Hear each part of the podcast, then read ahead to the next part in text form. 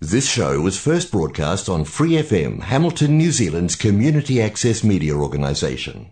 For more information on our lineup of shows and the role we play in the media, visit freefm.org.nz. 怀卡托华人之声，音质天成，悦动人生，伴我随行。怀卡托华人之声，音质天成，乐动人生，伴我随行。 You are listening to Waikato Chinese Voices. Follow our radio, share the world. 您正在收听的是 FM 八十九点零怀卡托华人之声广播电台节目，我们在新西兰为您播音。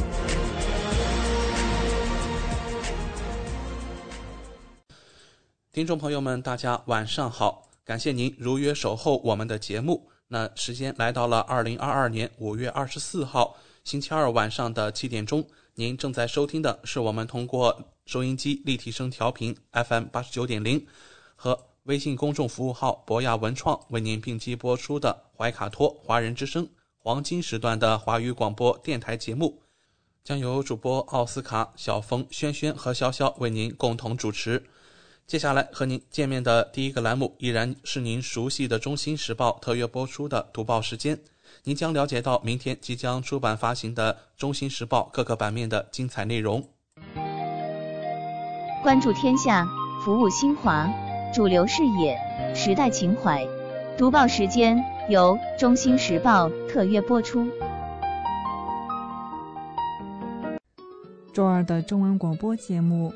我们首先进入到了由新西兰南北岛全国发行的《中新时报》特约播出的读报时间。主持人小峰和奥斯卡会在这里和听众朋友们分享明天即将出版发行的《中新时报》各个版面的精彩内容。我们首先来关注一下《中新时报》版号 A 零二新西兰国内新闻。新西兰疫情最新播报。卫生部周二宣布，新西兰有八千四百三十五例新的新冠社区病例。此前，新西兰新冠响应部长、新西兰新冠应对部长克里斯·希普金斯宣布，新西兰将继续保持在交通灯系统的橙灯级别。有三百二十七人因感染该病毒而住院，比周一减少了三十六人。有四人在重症监护室或高度依赖病房。卫生部还宣布了十五名新冠患者死亡，死亡发生在过去四天的时间内。死亡的十五人中，四十多岁一人，六十多岁两人，七十多岁一人，八十多岁三人，九十岁以上八人。其中四人来自坎特伯雷，三人来自奥克兰地区。三人来自南部地区，两人来自惠灵顿地区，各有一人来自怀卡托、塔拉纳基和纳尔逊马尔堡，其中六名男性，九名女性。公开报告的新冠患者死亡总数达到一千零七十九人，死亡人数的七天滚动平均值现在是十三人。昨天周一新增了六千例。让我们来看《中新时报》A 零二国内新闻第二篇文章：黄东不变，新西兰部分地区疫情抬头。疫情响应部长克里斯·希普金斯宣布，新西兰继续停留在疫情黄灯设置，下次审议为六月底。与此同时，预计奥密克戎病例数字会在疫情期间有所上涨。他表示，黄灯设置。适合当前疫情管控需求。希普金斯曾对在冬季结束前亮绿灯持乐观态度。尽管全国日增病例数字趋于平稳，但北部地区的住院率和感染数字都开始增加。另外，最新疫情模型显示，在当前状态下，可能会有第二波病例涌现。自四月十三日以来。新西兰一直处于疫情黄东设置，此前为红东。黄东对室内外集会人数无限制，也不要求出行扫码或出示疫苗通行证。部分室内场所仍需强制佩戴口罩，例如公共交通、零售等。对餐饮住宿业不做要求。让我们来看《中新时报》A 零二国内新闻下一篇文章：新西兰新版疫苗通行证发布。从五月二十四日起，接种了最新疫苗的新西兰人可使用新版疫苗通行证。新版通行证自签发之日起，有效期为六个月，无申请截止日期。新版疫苗通行证可供符合条件的人下载。十八岁以上需接种两剂基础疫苗和一剂加强针；十二至十七岁只需接种两剂基础疫苗；十二岁以下的不需要疫苗通行证。此前接种了加强针的人无需申请疫苗通行证。据说新旧通行证的外观略有不同，但二维码不会更改。旧的通行证在二零二一年底和夏季广泛应用。对于企业是否使用疫苗通行证，今后不再有法律效力，但是商店可以自愿使用，让进店的顾客安心购物。在本月早些时候宣布新版疫苗通行证时，疫情响应部长克里斯西普金斯说道：“人们最好准备新版疫苗通行证，以备不时之需。”我呼吁每个人及时接种疫苗，并下载最新通行证，因为这是疫苗接种的重要记录。在过去几年里，我们了解了新冠的不确定性。随着新变种在全球传播，我们必须做好充分准备。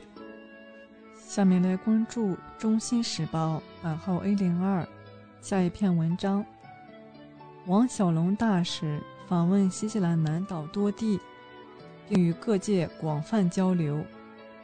二零二二年四月二十九日至五月四日，王小龙大使与新任中国驻克莱斯特彻奇总领事合影一道，访问新西兰南岛克莱斯特彻奇、达尼丁、皇后镇等地，会见当地政府官员。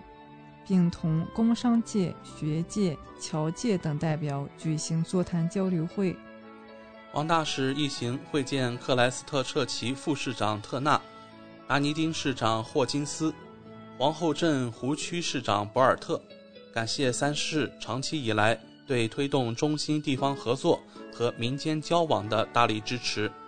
使馆和总领馆愿与三市一道，以中新建交五十周年为契机。着眼疫后边境开放，继续深化各领域务实合作，拉紧中新人文交流纽带，推动双边各层级、各领域交往合作再上层楼。三是均表示，同中国开展合作是自身城市发展的重要战略方向，愿继续深化友城间合作，办好庆祝中新建交五十周年活动。期待并欢迎中国游客、留学生返新。期待疫情结束后有机会访问中国。让我们来看《中新时报》A 零二国内新闻下一篇文章：合影总领事与克莱斯特彻奇市中国友城委员会在线讨论庆祝中新建交五十周年活动。五月二十三日，中国驻克莱斯特彻奇总领事合影在线出席会议。与克市中国友好城市委员会成员等商讨庆祝中新建交五十周年活动安排。克市中国友城委主席米歇尔·麦克威廉等主要成员，胡努鲁伊市市长玛丽·布莱克塞尔温，甘肃山丹友城委主席阿里森等出席。与会各方就克市中国友城委。拟举办的庆祝中新建交五十周年和纪念路易埃黎诞辰一百二十五周年各场活动展开热烈讨论，初步商定有关活动计划和时间框架。合影领事表示，很高兴看到有成委正积极推进有关庆祝纪念活动，这充分体现了有成委。各成员对中新民间友好交流的热情和投入。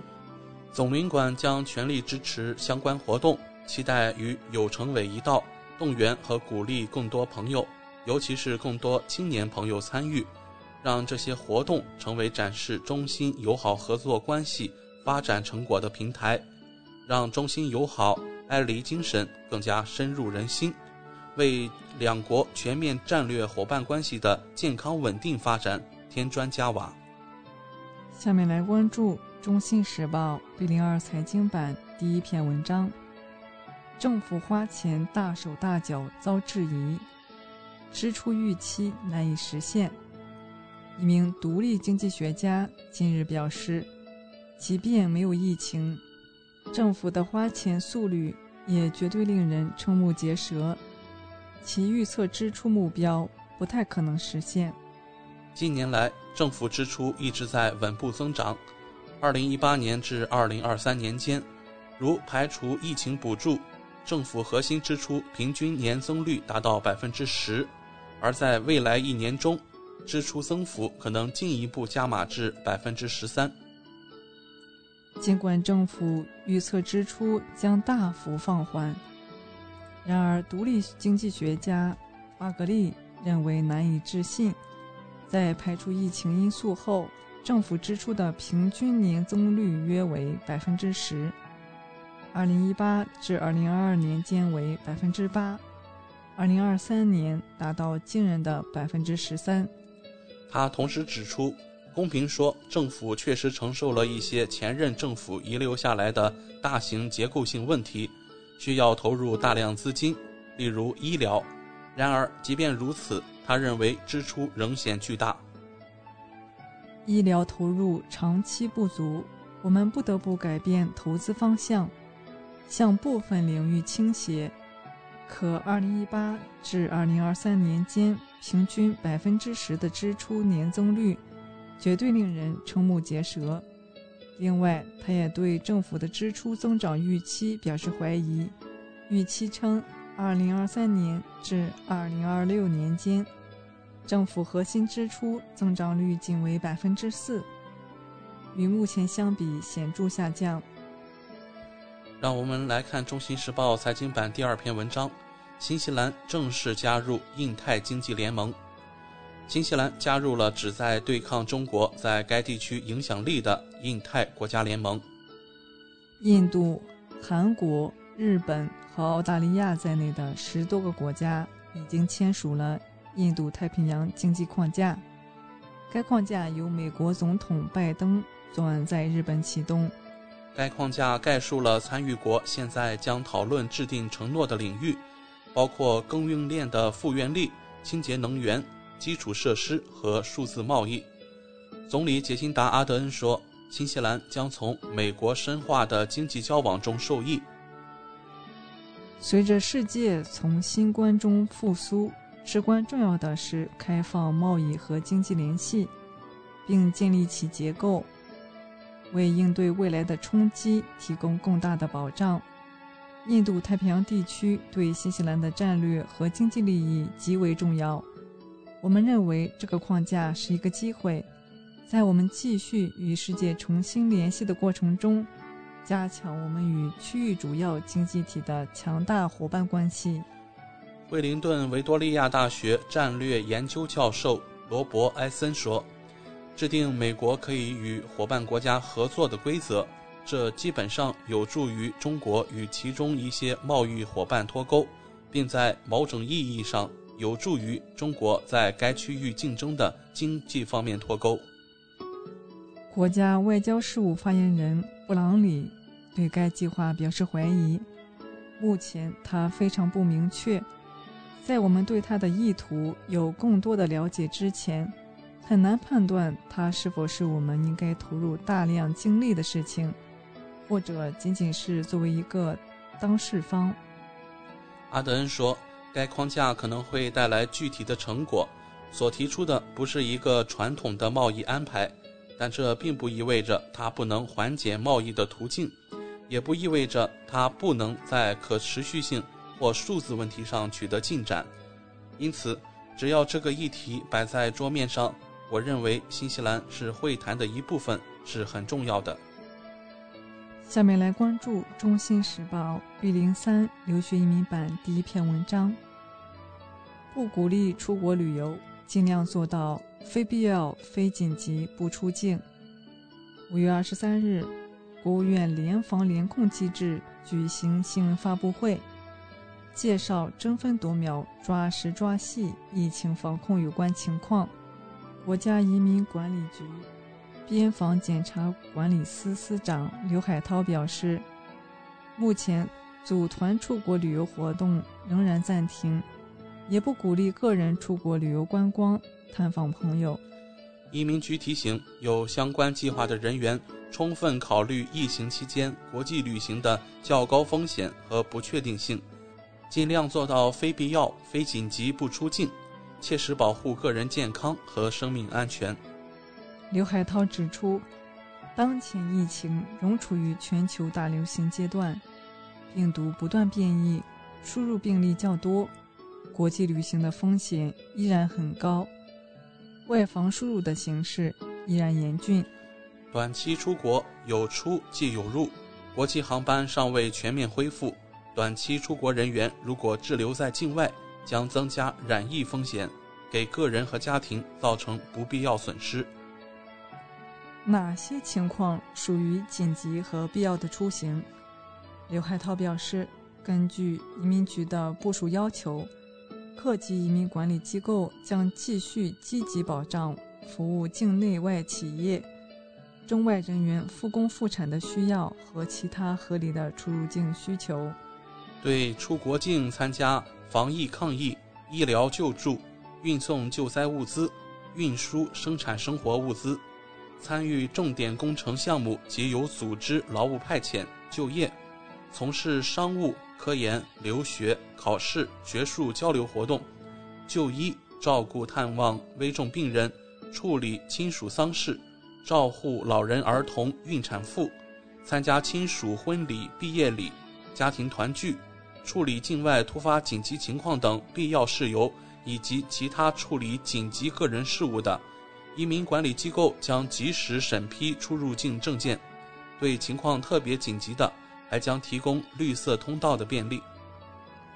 刘海涛强调，移民管理机构将依法加强出入境管理，对申请前往战乱动荡、局势紧张、治安不敬等国家的地区，加强提醒劝导，建议暂不出境。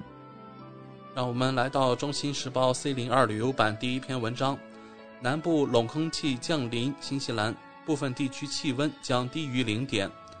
随着强大高压降临新西兰，本周南部地区的人们可能经历几个寒冷的早晨，并且天气预报员提醒大家应该做好迎接大浪的准备。气象部门表示，在周末天气变温和之前。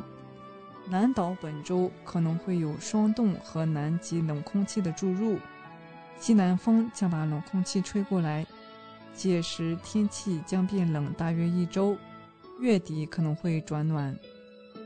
本周新西兰部分地区也可能出现大浪，气象学家表示，这些巨浪是由新西兰和南极洲之间的南大洋上空吹来的西南强风产生的，有可能导致沿海地区被淹没。海岸被侵蚀，尤其是在高潮前后，建议去海滩的人和划船者谨慎行事，因为这些异常高的巨浪通常会很危险。本周南岛的一些居民将面临早间气温低至零摄氏度。瓦纳卡周三和周四夜间气温将低至零摄氏度，基督城周四早上气温将低至零下一摄氏度。南北两岛内陆一些地区的气温可能低至零下三摄氏度。他还表示，部分地区恐有大雪。让我们来到《中新时报》C 零三房产版第一篇文章：房屋市场销售依旧获利，但将会改变。经济学家表示，绝大多数屋主在卖房时依旧会获利，但预计这种情形随着房价下跌将会改变。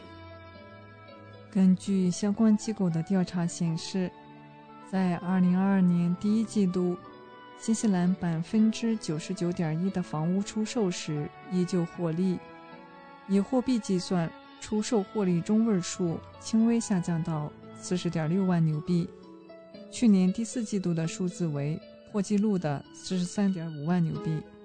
然而，该数字与二零二一年第四季度数字相比出现小幅下降。新西兰首席房屋经济学家凯尔文·戴维森表示，最新的数据虽然没有显示出巨大调整，但风向已经开始变化。戴维森表示，奥克兰和惠灵顿地区是房屋出售净获利降幅最大的地区，基督城和丹尼丁则维持不变。哈密尔顿和唐朗加同样录得增长。以上地区的所有房屋在出售时都有净获利。让我们来到《中新时报》C 零四法律版第一篇文章：交通局启动摄像头试验，监拍司机不文明行为。交通局开启了一项为期六个月的安全摄像头试验，捕捉奥克兰司机们在驾驶时使用手机或不系安全带。这一实验从今天开始。该试验由新西兰交通局进行，是新西兰首个此类实验。他们试图更好地了解司机们的分心驾驶情况。交通局提出的“道路零战略”是达到或接近没有人在道路交通事故中丧生或重伤。最初重点是关注司机们在开车时使用手机。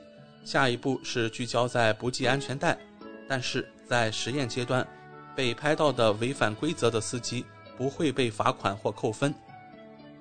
新西兰交通局表示，分心驾驶和不系安全带的驾驶者的规模较大，驾驶员分心驾驶是近百分之八的致命车祸的一个促成因素。全国每年约有九十人死于道路上，因为他们没有系安全带。实验用的安全摄像头将安装在奥克兰的三个地点，并将拍摄每辆驶过的车辆。双手没有放在方向盘上的司机会被抓拍，看看他们是否会被手机分心。没有系安全带的人也是如此。拍摄车辆时，驾驶员和任何乘客的面部将自动进行马赛克模糊处理，车辆的车牌也是如此。如果人们系好了安全带，而且司机也没有使用手机，拍下的照片将立刻被删除。对于那些没有系好安全带和分心驾驶的人，照片也最终会在四十八小时内被删除。作为实验的一部分，交通局没有对违规者采取任何执法行动，不会发出警告信或违规通知。以上就是今天读报时间的全部内容。在此，我们也感谢《中新时报》对本节目的大力支持。《中新时报 Asia Pacific Times》，新西兰南北岛全国同步发行。关注天下，服务新华，即刻关注官方微信公众服务号“中新华媒”，在线读报、华语广播、视频报道，应有尽有。您关心的时政新闻，您关注的生活爆料。您想知道的商业资讯，您想了解的社会百态，离不开您的《中心时报》。光影随行，戏如人生。怀卡托华人之声中文广播带给您精彩经典的影视剧和纪录片分享，让我们与您展开一段胶片之旅，共同陶醉于光影世界。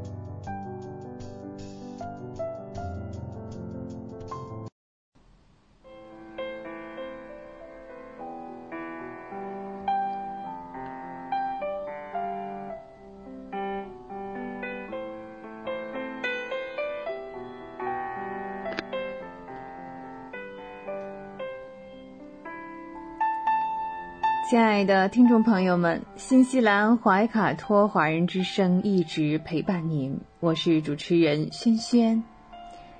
光影随行，戏如人生，分享精彩的影视作品，无论是电影、电视剧，还是优秀的纪录片，都会陆陆续续的来装点您的生活。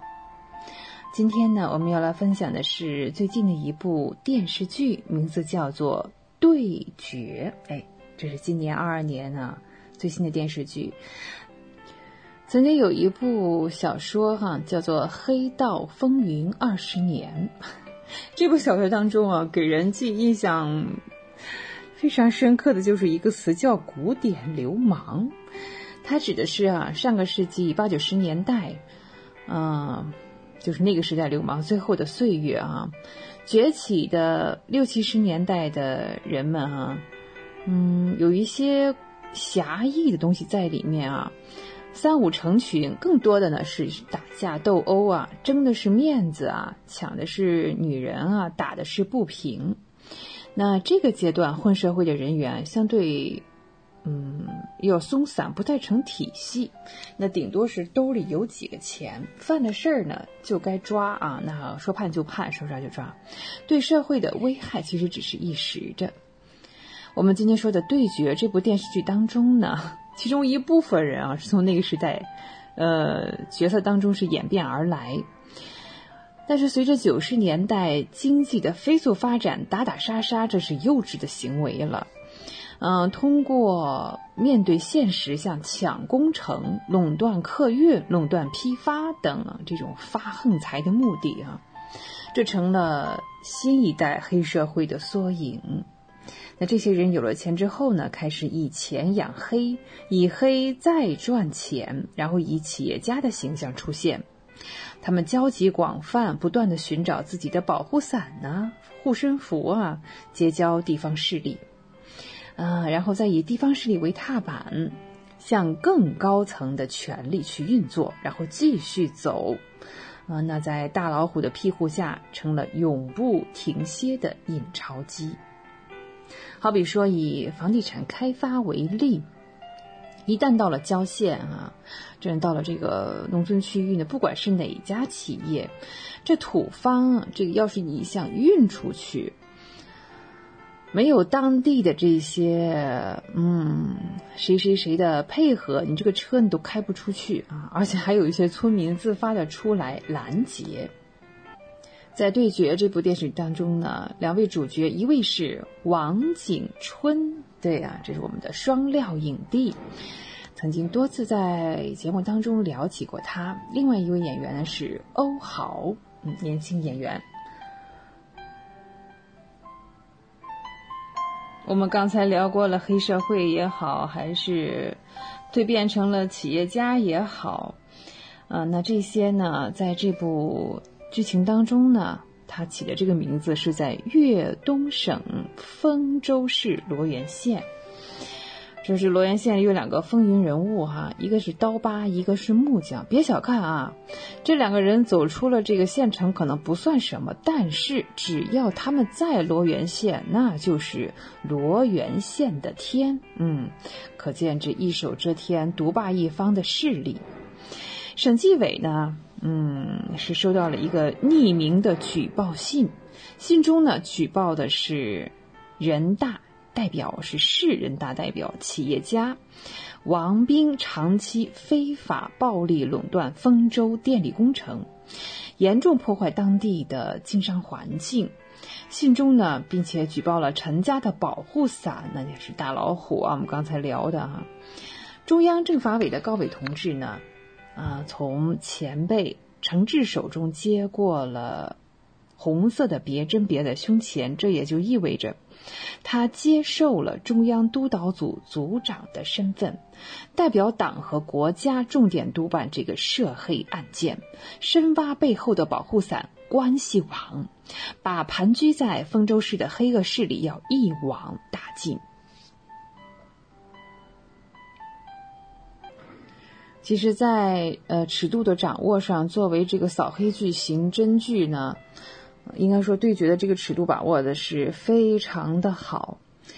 一方面，他追求故事的真实性，基本上呢都是由真实的案件改编的，很多大尺度的犯罪场面呢毫不忌讳的直接呈现在观众的面前，冲击感还是蛮强的。另一方面呢，正面的人物啊，嗯，不仅仅是进行了恰当的描写，在反面人物的塑造上也下了不少的笔墨啊。剧集的开篇呢是没有玩套路的，一上来呢这个打开第一个镜头就是直奔主题，刻画了黑吃黑、官商勾结、官黑勾结、权钱交易这样的敏感内容。呃，先是在警察局的门前，一辆白色面包车驶过之后呢，竟然在光天化日之下扔下了一个麻袋啊，麻袋里装着是一个浑身是血的人。那警方调查之后发现，受伤的呢是一个拆迁人员，怀疑是当地的黑势力所为。那这时候呢，市长呢也亲自啊。前往呢这个拆迁地进行调查，也负责了解当地村民的一些事宜。就在这个过程当中呢，哎，一声枪响呢，副市长竟然受伤了。就在警方调查的过程当中呢，锁定了嫌疑人，结果呢，就在这个时候又发生了枪击案，一死一伤。通过对子弹的调查，发现嫌疑人使用的枪啊，是十年前哎发生在另外一起枪击案当中凶手使用过的。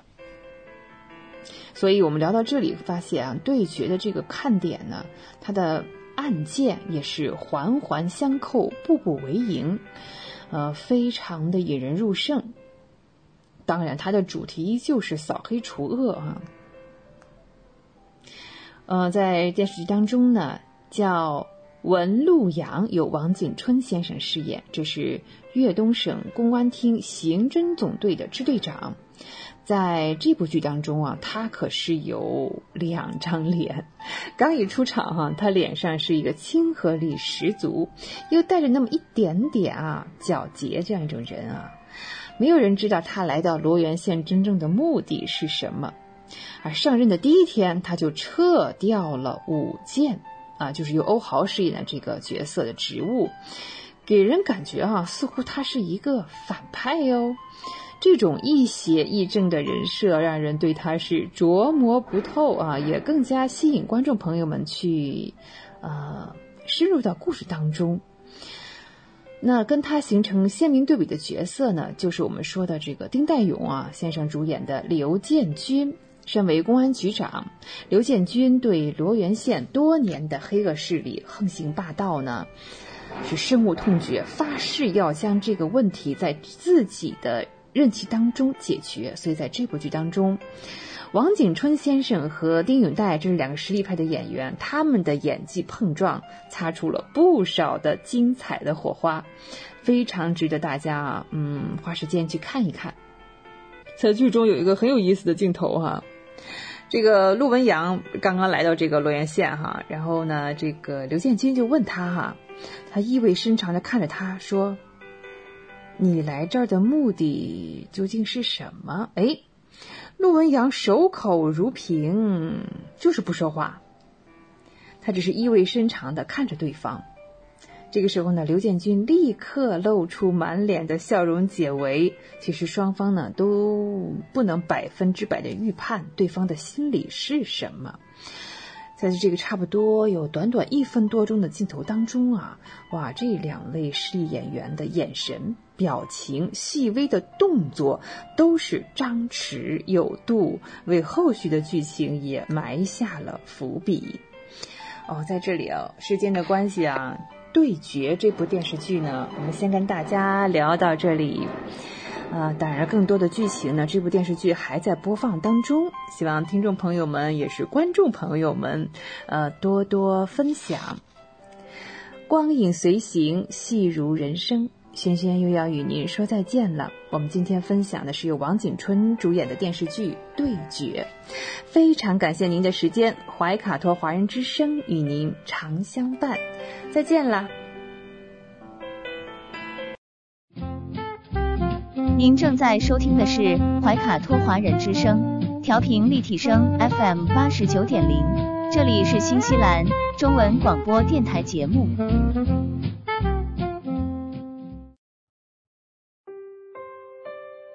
我是您的私人健康顾问，我也是您的保险索赔专家，我更是您的家庭风险管理和理财专家。丽丽谈保险，每周二晚上七点半准时与您相约怀卡托华人之声。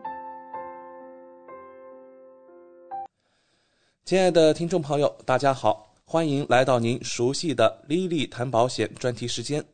我们邀请纽西兰顶尖的专业保险和理财专家莉莉女士，与收音机前和正在线上收听节目的新朋友、老朋友们打个招呼。各位听众朋友们，大家晚上好，我们又见面了。嗯，晚上好。我们知道您是全球百万圆桌 MDRT 顶尖会员。纽西兰第一位获得全球华人金融保险业最高荣誉国际龙奖 IDA 白金奖的保险顾问，新西兰保险行业大奖 Ascent 最高奖项白金奖和 Apex 最高奖项白金奖的获得者，很高兴您做客我们的节目。谢谢阿斯卡。嗯，上期的节目中，我们聊到了新冠对于保险行业的影响，以及在全球范围内。保险公司或再保险公司针对新冠做出的核保或者是保单调整等等。今天我们请丽丽来跟我们聊一聊医疗保险中对于怀孕生产方面的保障。首先啊，请教您，我们购买的高端医疗保险中有针对怀孕生产方面的保障吗？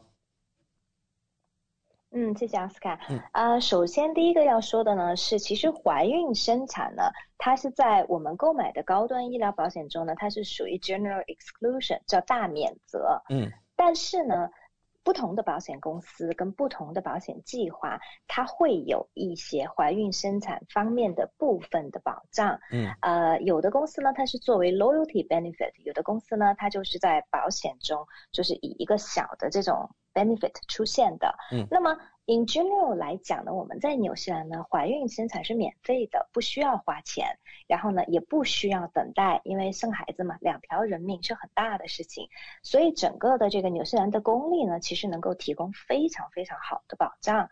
那么我其实理解呢，就是因为作为我自己也是三个孩子的妈妈，然后呢，我很多的客户，你比如说从国内来的移民啊，然后呢，或者在这边生第一胎，有的时候可能是第二。胎，嗯，很多人他都可能会比较焦虑，因为没有什么选择。因为在国内的话，大家可以选择去啊医院，然后找不同的医生，是的，然后呢主任医生啊等等。那么在纽西兰的话呢，因为我们的公立医疗系统呢，其实能够为产妇啊。提供非常好的照顾，然后包括新生儿，所以呢，其实它整个的服务都是免费的，而且不需要等待。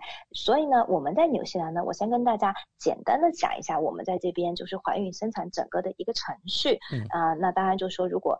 啊，收音机前的听众朋友们呢，如果对这方面没有什么太多的概念的话呢，可以正好趁这个机会呢，可以了解一下。然后我们再来谈到是说保险，我们的医疗高端医疗保险中是否有对这方面的一些部分的一些保障。首先来讲呢，当我们就是说啊怀疑自己怀孕了或者发现自己怀孕了呢，呃，大多数的情况呢，我们有第一个去见的这个相关的专业人士呢，要么是家庭医生，要么呢是助产士。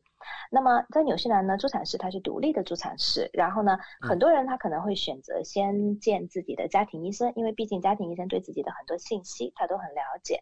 那么在家庭医生那边呢，我们可以做免费的这个再次的验孕的这个测试，就会比较准确。然后呢，可能一旦确定了怀孕之后，那家庭医生通常呢会给我们开验血。可能就会是初步的第一次的这个验血，那验血是不需要花钱的啊。那么，所以呢，只要我们享受免费的公立医疗，那整个这个生产从最初期到产后这些整个的一套都是不需要花钱的。那么我们验血之后的话呢，那当然什么都是正常的话，那家庭医生呢就会建议我们去找这个独立的助产士，找 midwife。那独立的助产士呢有很多很多，有讲中文的，有讲英文的，然后包括有的呃就是各个。啊，国籍的可以讲不同语言的都行，我们可以根据自己的需求，啊或者身边朋友的介绍去选择适合我们的，并且他是能够就是他有时间可以照顾我们的，因为毕竟来说怀孕有九个月的时间，那么这个。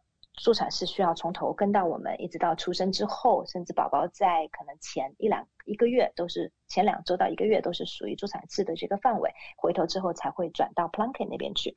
那么当我们联系了这个助产士呢，然后助产士他也有时间，他会跟我们签订一个就是这个护理的这个合同。那么之后的话呢，这个助产师他会负责我们整个怀孕期间的这个所有的，包括我们的检查。然后呢，当然这个呃刚开始从怀孕初期呢，可能我们在见这个助产师呢，可能就是每一个月可能见一次。然后呢，到了怀孕的后期的话呢，看不同的 trimester，那我们可能再见助产士会变到频繁到一个礼拜一次。那如果怀孕中我们有出现任何的其他的 complication，比如说妊娠糖尿病，这是比较常见的，尤其在华人朋友中间其实是蛮。蛮常见的，那么可能就是助产士会对我们有一些额外的一些监测。那么在怀孕中呢，通常来讲呢，我们需要做两到三次的 B 超。那么这个 B 超呢，通常第一次呢是看我们这个就是判断我们这个胚胎的大小，然后看我们这个预产期是什么时候。然后呢，第二次的 B 超呢，大概是在十周到十二周的样子。然后呢，这个是作为这个啊。唐氏综合症的这个筛查，我们叫 NUCO scan，然后通常是在纽西兰是由这个做 B 超加上做验血来完成的。那这个大家可能有生过孩子的都知道，这个都是免费的。嗯，然后呢也不需要花钱。那有的可能有的朋友会讲说，为什么我们在怀孕中的 B 超有时候需要花一些钱呢？其实这个是跟检查机构不一样，然后呢它可能。呃，申请到的政府 funding，或者是说它制定的价格不一样，那有很多的地方我们是可以选择免费。去做这样的检查完全不需要花钱，也有部分的检查机构要收一部分的钱。你比如说，有的地方可能要收五十块钱或者是什么样的。那当然，就像我讲的，大家可以选择不需要花钱的地方，所以那整个整个过程就都不需要花钱。然后第二次的这个 B 超呢，就刚才我提到第三次的 B 超呢，可能就是在二十周的样子啊，可能再做一个这个 B 超，看看这个孩子成长的这个问题。那个时候就能够看到性别了。我们大家就是想要知道的这个性别。那么，呃，所以呢，这个是我们在正常情况下怀孕生产中可能会牵扯到的，有定期的验血，然后呢，助产师会给我们开验血单，然后呢，有定期的这个独立助产师帮我们监测心这个胎呃胎儿心跳，然后呢，包括测验我们的这个。啊，就是做尿液检查，看看就是比如说血糖啊等等这些东西，嗯，啊都会在里面。然后包括我们的这个 B 超。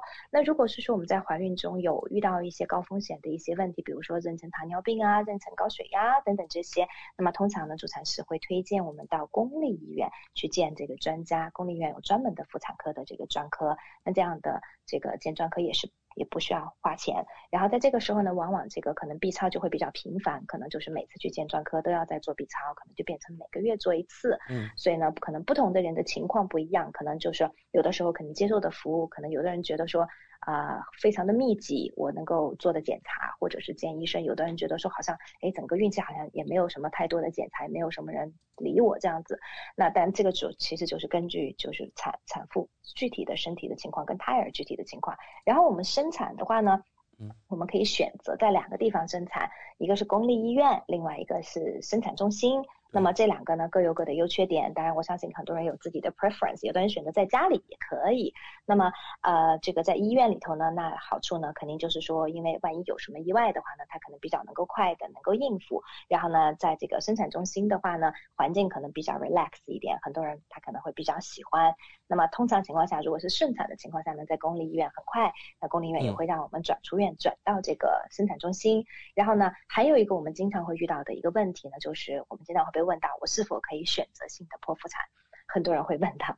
那么，呃，我们如果是在公立医院正常生产的话呢，那他这个呃通常情况下，医生是不会建议我们去选择性的这个剖腹产的。那除非就是说我们在生产中遇到困难，然后呢，或者需要紧急剖腹产这种情况，那正常的情况下都是在鼓励我们顺产。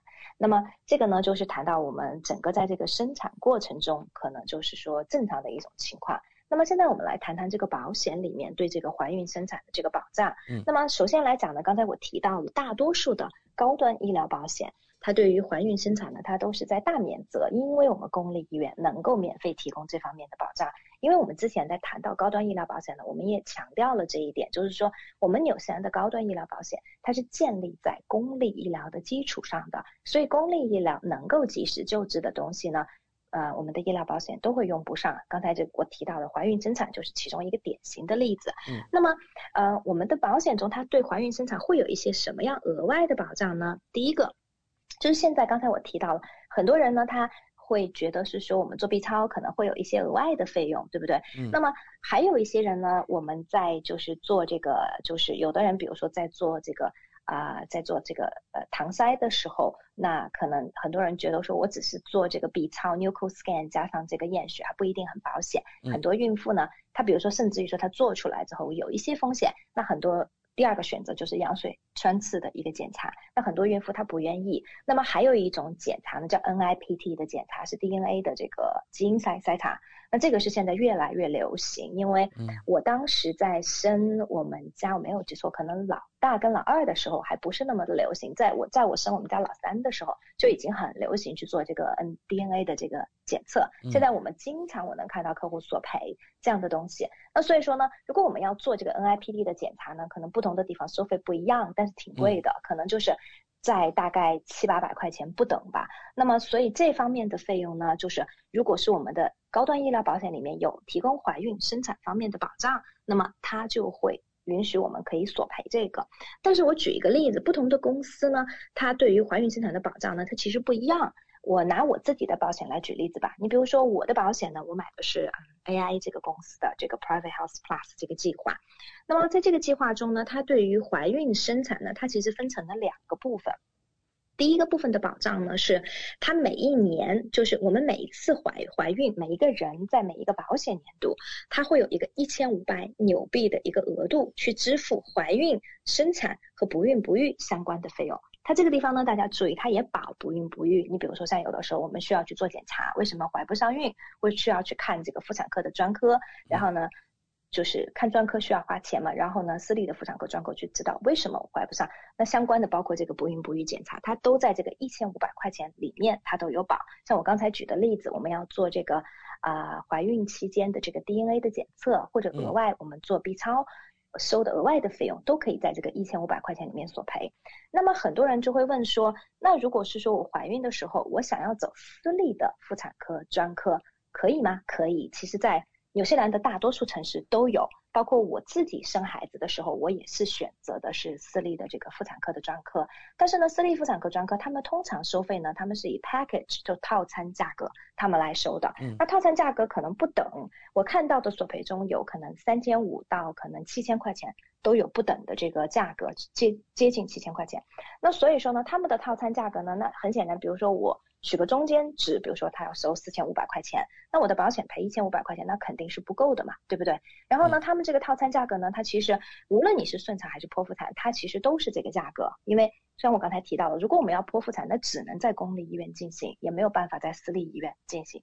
纽西兰据我所知，目前私立医院还没有办法能够做这个生产方面的剖腹产的这个手术，所以呢，所以专科还是会把我们安排到公立医院去做这个剖腹产。如果说我们需要最后需要就是需要剖腹产的话，那么另外一个问题呢，就是刚才提到了，就是它这个保险呢，比如说拿 AIA 的保单来举例子，它有一千五百块钱的这个额度。那么这个一千五百块钱的这个额度呢，虽然我们可以去做这个，包括这个啊 DNA 的检测啊、超声波的检测啊，甚至在不孕不育中呢，我们也可以做这个关于 IVF 相关的这个检查。但毕竟呢，它这个额度是比较低的，虽然也没有垫底费，然后呢，它一个保单年，然后呢一次怀孕我就只有一千五百块钱。那么还有一种情况呢，就是刚才我提到，我们怀孕中有时候会出现一些风险稍微高一点的，比如说高龄产妇，比如说妊娠糖尿病或者妊娠高血压，这些呢我们都叫做 risk factor，就是叫 high risk，就是风险比较高的这个怀怀孕。如果是这种情况呢，那么 AIA 的这个保单呢，医疗保险呢就会再提供额外的两千块钱，在这个怀孕生产方面的。那么我们可以就是用这个两千呢，就是由比如说由 GP 或者我们的专科或者我们的助产士有评估这个怀孕期间呢有任何高风险因素的情况下，刚才我举的例子，比如说妊娠糖尿病啊、妊娠高血压，我们需要进行相关的检查或者治疗，我就会有额外的这个两千块钱。这个两千块钱呢，就是在一个保单年中会有两千块钱。那所以这个两千块钱加上前面的一千五呢，如果我同时符合这个后面的这个条件的话，那我就可以有三千五百块钱，我可以索赔。然后另外一个呢，在 AIA 的这个保单中，它比较好的呢是，如果是说我跨了一个保单年，比如说因为怀孕时间比较长嘛，对不对？有九个月，正好呢，我可能有跨了一个保单年，那我这个两千呢，我就可以索赔两次。所以说呢，最好的情况下的话，客户呢可以索赔拿到了四千加上一千五，可以是到五千五百块钱。所以呢，这个就是说，在很多数的情况下就够我们去支付这个私立的这个产科方面的这个套餐的价格。但是呢，它有一点剖腹产它是不包括在内的，所以呢，只就是我们的这个啊专科只要不特地说明这个钱是用作剖腹产的，其实都没有问题，因为。呃，我们在生产的时候并不知道会是顺产或者是剖腹产，而且这个钱我们是提前交嘛，对不对？嗯。那所以呢，这是刚才我谈到的第一个，就是我自己的这个保险公司。另外一个呢，就是我谈一下市面上最大的两家医疗保险公司，一个是 Southern Cross，一个是 NIB，这两家公司都是买的人也特别的多。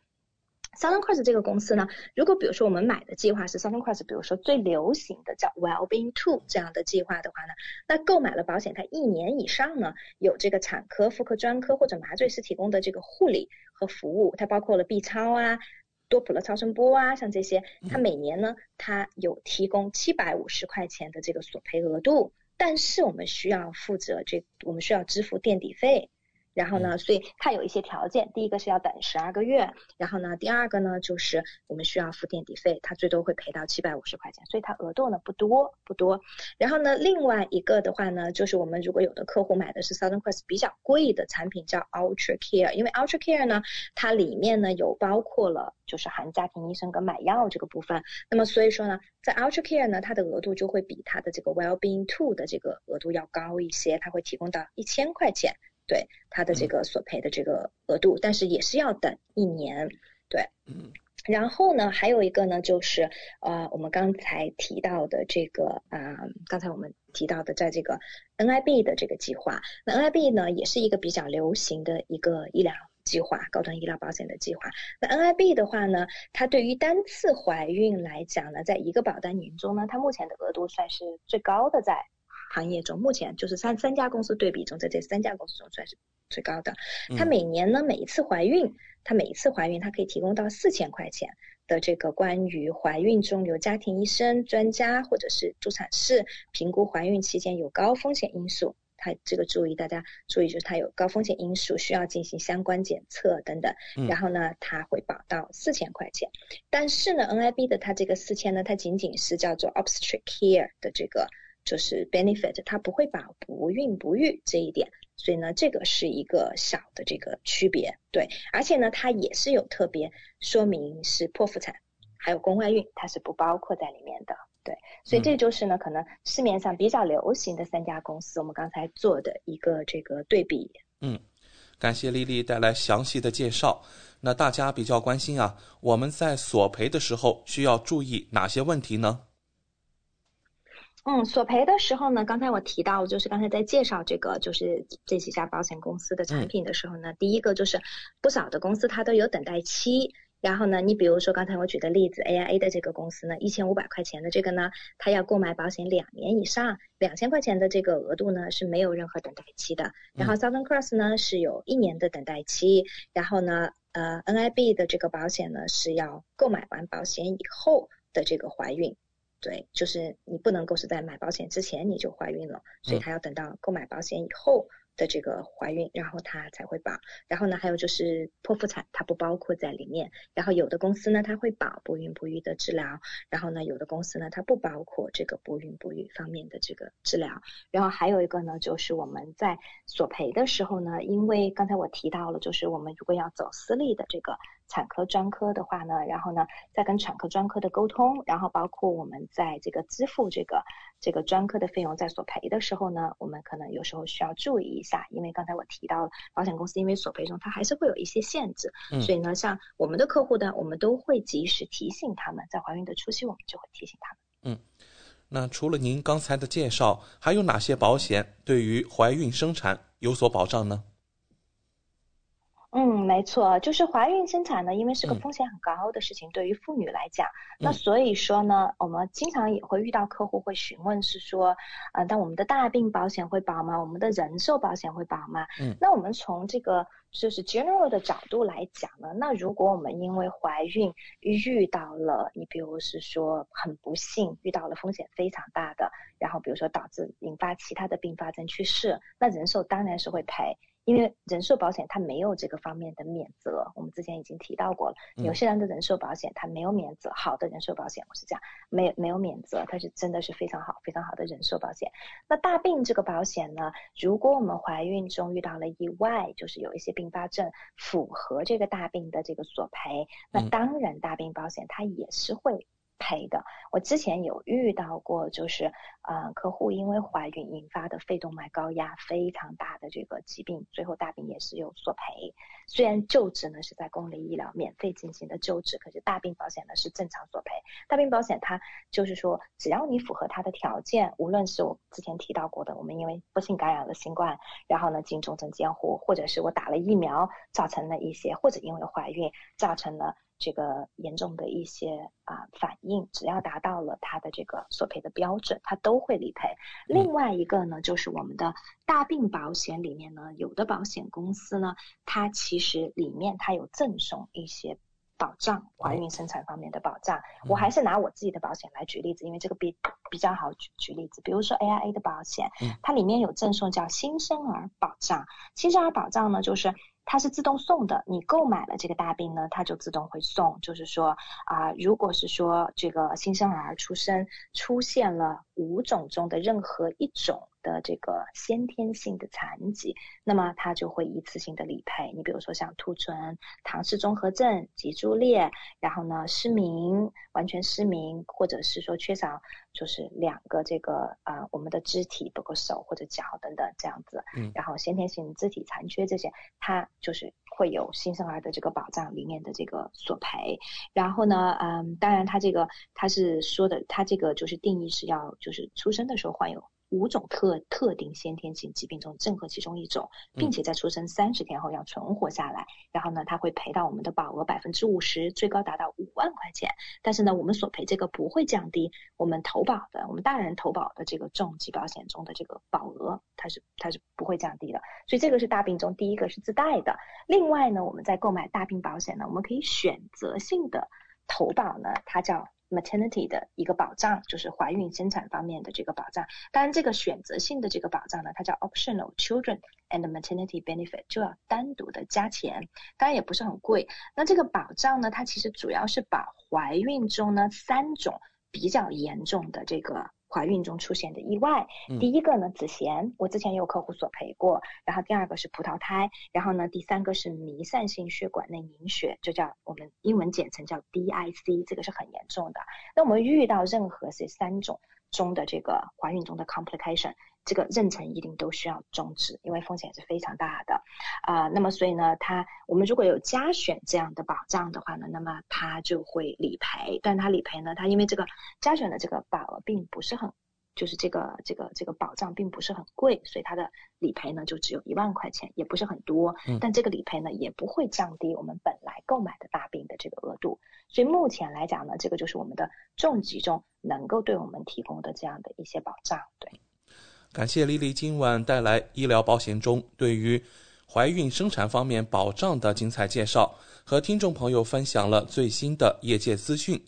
选择丽丽就等于选择了一位私人健康顾问、保险索赔专家、家庭风险管理和理财专家。再次感谢您今晚带给我们的访谈节目。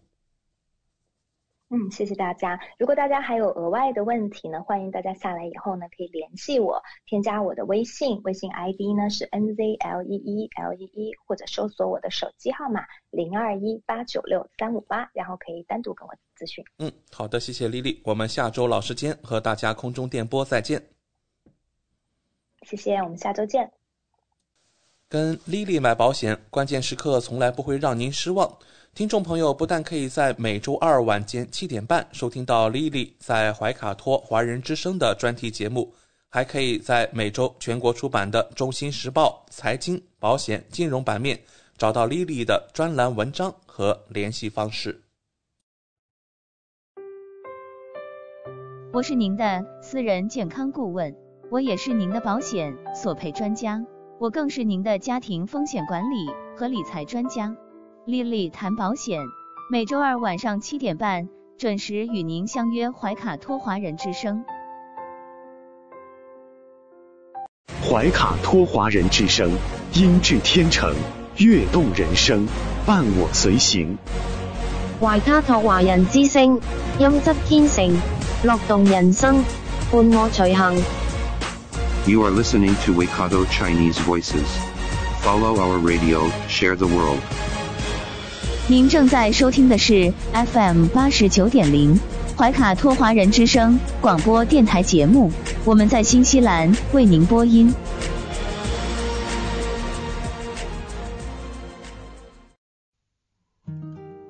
感受东方文化，体验汉语魅力。怀卡托华人之声电台主播轩轩主持，中文了不得，让您足不出户，感受地道中文，轻松学汉语，快乐中国行。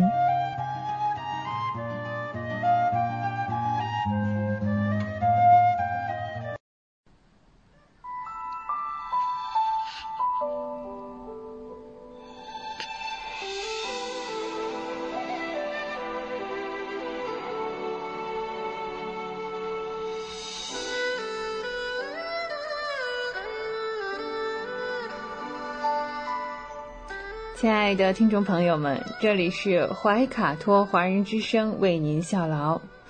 接下来呢，还是轩轩为朋友们带来中文了不得。无论在祖国还是海外，熟悉的乡音总是让人感到温暖亲切。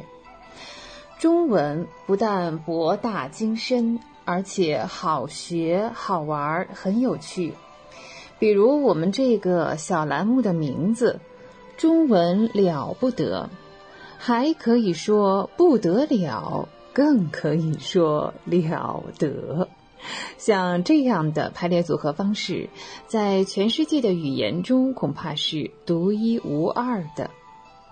那在每期节目中呢，我们一起来聊一聊中文学习的知识点，像重点啊、难点啊。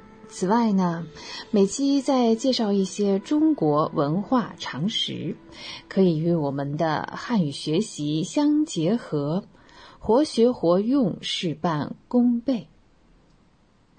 今天我们先来看这样一个比较常用的词啊，叫做“不如”，不如，不是的不，如果的如，不如啊，不如啊，它是一个。动词用于比较，那不如就是啊，它也有个否定啊，就是比不上啊。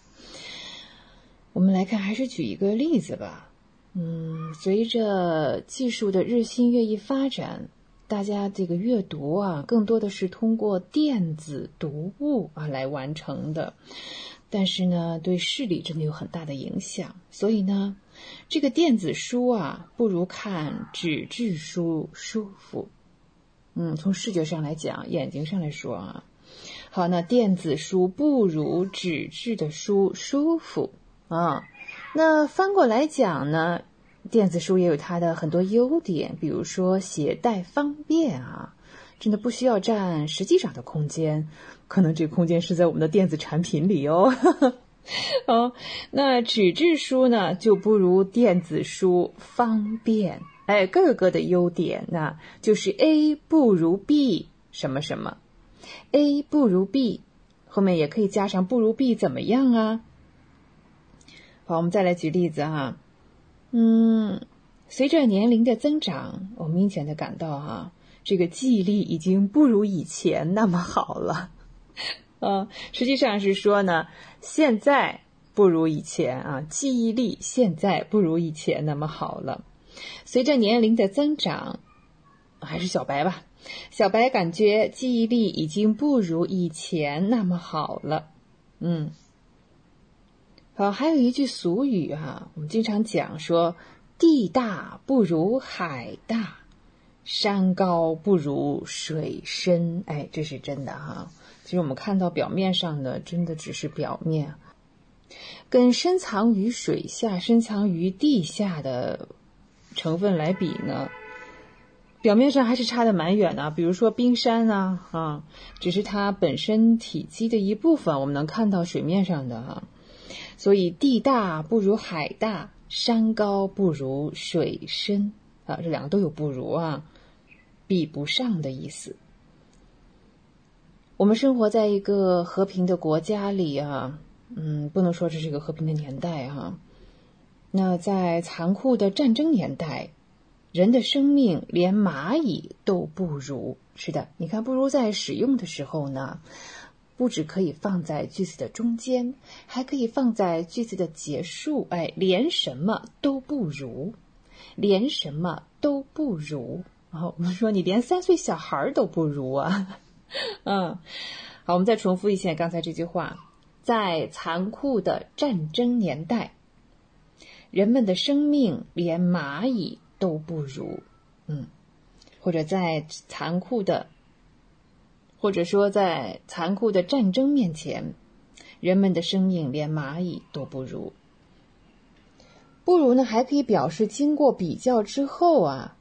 在 A 和 B 当中，我们选择了后面这个 B，哎，选择了后者，可以跟到还来连用。嗯，我们常常以前用过一个结构是吧？叫做与其不如，哎，与其 A 不如 B，啊，那就说呢，最终我们的选择是不如后面这一个选项哈。这种格式，我们还是来举例子哈。与其靠别人，不如靠自己。是不是这样子？哈，生活当中的各个方面啊，与其靠别人，不如靠自己。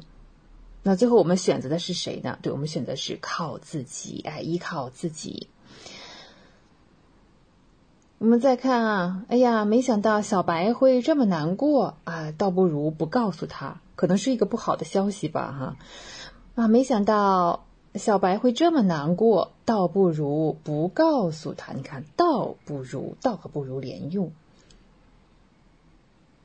那再过一个多月的时间，可能我们的是不是假期就要来了？比较长的假期，特别是学校啊，朋友们，呃，放假了，与其待在家里，不如出去走走。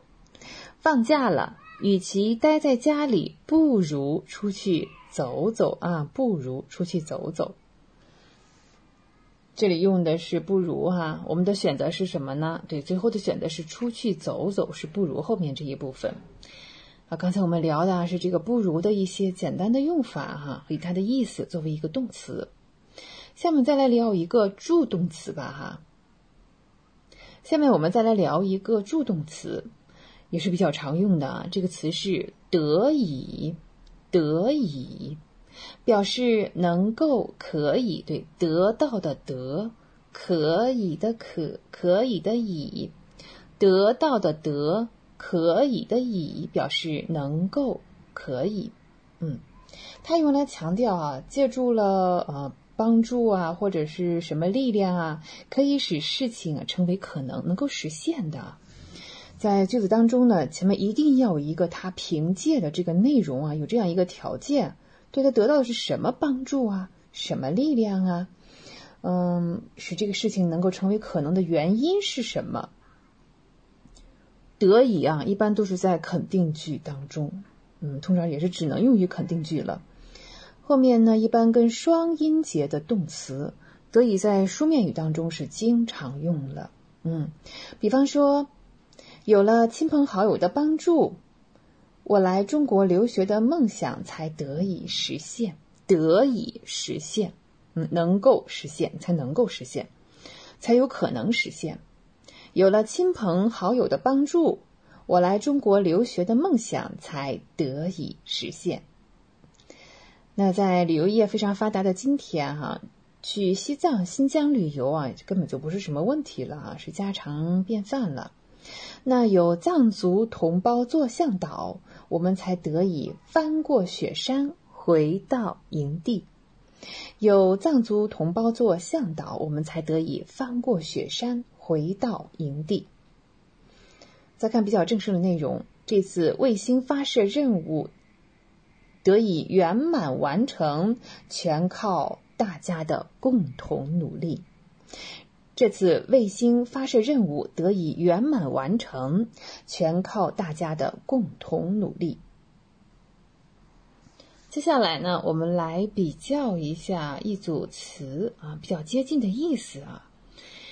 诞生和出生，诞生和出生这两个词啊，都表示呢新生命从母体当中分离出来。但是两个词的引申的用法、情感的色彩啊，呃，适用的这个对象，嗯，还不是完全一样的。我们先来看。诞生，诞生是呃是一个褒义词，比较庄重，它的色彩是庄重的。用于人的时候呢，通常是对人类做出贡献的知名的人，不可以用于自己啊，就不能说我诞生于什么什么什么啊，没有这个用法啊。好，这是用在人的这一方面，另外一方面呢。诞生还可以表示新事物的产生和出现，新事物的产生和出现。嗯，我们还是来举例子啊。著名的作家老舍诞生在普普通通的胡同，普普通通的四合院啊。著名的作家老舍诞生在普普通通的胡同。普普通通的四合院。再来看，在整个地球的历史当中啊，非常重要的，大约在三十二亿年以前，原始生命在海洋里诞生。好，虽然说它不是说人的诞生，但是对于整个星球的进化和发展来说是非常重要的，这是庄重的事情。所以呢，大约在三十二亿年以前，原始生命在海洋里诞生。原始生命的诞生像一声春雷，打破了地球的死寂，开辟了地球历史的新纪元。哎，所以诞生，你看它既是一个动词，还可以变成一个名词来使用哦。原始生命的诞生，你看的诞生，这个诞生就变成名词来用了。大约在。三十二亿年以前，原始生命在海洋里诞生。原始生命的诞生像一声春雷，打破了地球的死寂，开辟了地球历史的新纪元。啊，我们再来举一个非常恰当的例子啊！一九四九年十月一日，中华人民共和国诞生了。是啊，一九四九年十月一日，中华人民共和国诞生了。对，用在庄重的、重要的、对人类有贡献的事情上。我们再来看“出生”，“出生”，“出生”啊，它可以是一个中性词，可以用于人呐、动物呀，嗯，都可以的。经常和鱼进行搭配，经常和鱼进行搭配。比方说呢，小白出生于一个普通家庭。小白出生于一个普通家庭，嗯，出生于啊，所以就是很普通的人啊，而它是一个中性词，有的时候可以是褒义，有的时候也可以是贬义啊。我们再来举例子啊，通常啊，嗯，一般人类的宝宝啊，人出生六个月左右开始出乳牙。人出生六个月左右开始出乳牙，到两岁半左右呢会出齐哦，非常可爱啊！特别小宝宝刚开始长第一个牙齿、第二个牙齿的时候，啊，我们刚才说不但适用于人，还适用于动物，对吧？好看，刚出生的小鹿必须努力站起来，刚出生的小鹿必须努力站起来。好，作为出生和诞生的比较呢，我们就做到这里啊。今天我们先来聊了一个常用的词，叫不如，A 不如 B，啊，或者倒不如什么什么，还不如什么什么，连什么都不如啊，这样一个用法啊。然后呢，我们又聊了得以，得以作为一个助动词。接下来呢，我们比较的是诞生和出生。啊，聊到这里呢，对我们很快要进入下面这个中国历史文化这个小单元。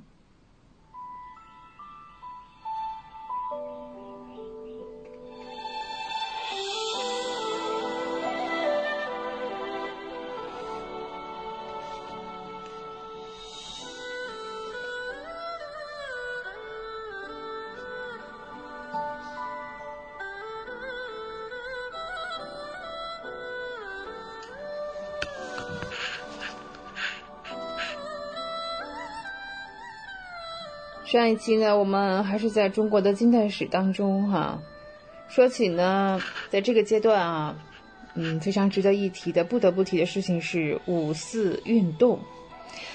在清王朝被推翻之后的一九一四年，一直到二十世纪的二十年代，嗯，特别你像这个一九一九年啊，火烧赵家楼之后，五四运动就爆发了，数千的学生抗议。之前呢，将德国在山东的权益又转交给了日本的巴黎合约，这叫什么呀？这是倒手贩卖啊！说不好听呢，通常讲这叫二道贩子。我们的土地是用来贩卖的吗？这怎么可以呢？寸土必争。呃，激发学生上街游行的民族情绪呢，正是这一思想转化的一部分。后啊，青岛这座城市，嗯，对，它有一个非常著名的景点啊，一个是一战的博物馆，还有一个景点就是五四广场，用来纪念五四运动。说到最后呢，其实青岛呢还是北洋政府花了四千万大洋买回来的。哎，好，我们还是谈这一时期的思想进步哈。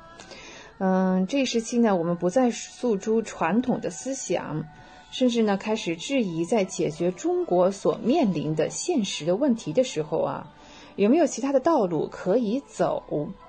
啊，这也并非是偶然的。处在这个时期，也正是旧王朝的思想束缚与即将到来的民族主义时代对思想的压制之间。嗯，我们需要这样一个机会来突破。清朝末年留学归来的学者啊，常常是定居在这个通商口岸的城市是比较多的。那五四运动时代呢，北京成为先进的思想中心。比方说，陈独秀曾经留学日本，在一九一五年，他创办了《新青年》啊，这是一本杂志。这本杂志呢，在中国二十世纪早期的思想革命中扮演的角色。就如同法国大革命中啊，意见书和美国独立战争中啊，就比较托马斯潘恩他写的一个小册子啊，跟这些东西是可以相提并论的。陈独秀先生在杂志中阐述了中国在儒家教化之下产生的一些弊病，他呼吁青年一代要追求进步。追求世界主义和科学，支持自由平等的价值观。接下来要聊的这一位呢，真的是众所周知哈，真的是家喻户晓，是中国最伟大的现代作家鲁迅先生。鲁迅先生出生于一八八一年，在一九三六年因病去世。和当时其他多数重要的思想家一样，鲁迅先生出生于一个士绅家庭，在日本留学八年，学的是医科，中途呢是转学了文学。一九一八年，他的第一部作品《狂人日记》就刊载于《新青年》，对我们刚才聊那本杂志上。作品中的主人公啊，是个蛮可怜的人物。在其疯狂之处呢，是在于相信人吃人。鲁迅想要表达的意思是，只有通过疯子的幻想，才能真正理解一个畸形的，嗯，一个是反人类的这样一个社会啊。随着五四运动的发展壮大，在北京出现的思想迅速传播到全国各地，尤其是中心城市地区。就像在北京一样，在上海、武汉、广州也爆发了反对帝国主义特权的抗议游行，由呃老一代的那些改革者，像当时的这个梁启超啊、康有为还在原地打转，对第一次世界大战的大屠杀和西方的唯物主义感到恐惧，还是主张回到中国的传统哲学。在这个思想的初期啊，那个时候马克思主义还不是特别的引人注目。马克思主义啊，对资本主义社会的批评啊，与中国当时的实际情况并不相符。那个时候流行的是，嗯，彼得·克鲁泡特金的无政府主义。嗯，他是说在进化的过程当中呢，互助成为生存，而斗争啊，这是同等重要的。但是后来在我们说这个俄国的革命之后，那是一九一七年啊，马克思列宁主义就传入了中国。列宁对帝国主义是资本主义最后的危机阶段的定义。立刻就显现出了它的吸引力。他将中国的弊病啊是归咎于西方，并且为这个封建的中国跳过资本主义直接进入社会主义提供了可能性。早在一九一九年，《新青年》就推出了马克思主义的专号。马克思主义学习社团在北京和其他城市成立。一九一九年，曾在北京大学图书馆工作的湖南学生，是猜猜这是谁呀？毛泽东。对，返回长沙，他成立了马克思主义学习团体。陈独秀在一九二零年呢，也转向了马克思主义，在受到一位共产国际人士组织在这个。方法上的指导之后呢，一九二一年在上海与其他的人共同建立了中国共产党。同年，周恩来在巴黎加入了共产主义小组。这时呢，参与的人数很少，但是一直在持续稳定的增长着。好，我们把这个马克思主义传播哈，先聊到这里啊。我们还要看当时呢。一九一三年到一九一六年呢，是袁世凯在当权，孙中山呢当时在流亡到了日本。一九一六年呢，他又回到了广州，尽管是非常具有个人魅力，他是一个领袖啊，是有巨大的个人魅力的，但是在组织能力方面哈，他不是特别的高明。他所领导的国民党发展呢，嗯，不是那么的理想。一九二二年呢，他一度被广东军阀陈炯明逐出了广州，赶出去啊。在一九二三年起呢，孙中山也开始接受苏联的建议和支持，在共产国际代表的帮助下，他依照列宁的模式来改组国民党。最高层呢是国民党全国代表大会中央执行委员会，旗下是省级和县级组织以及基层组织。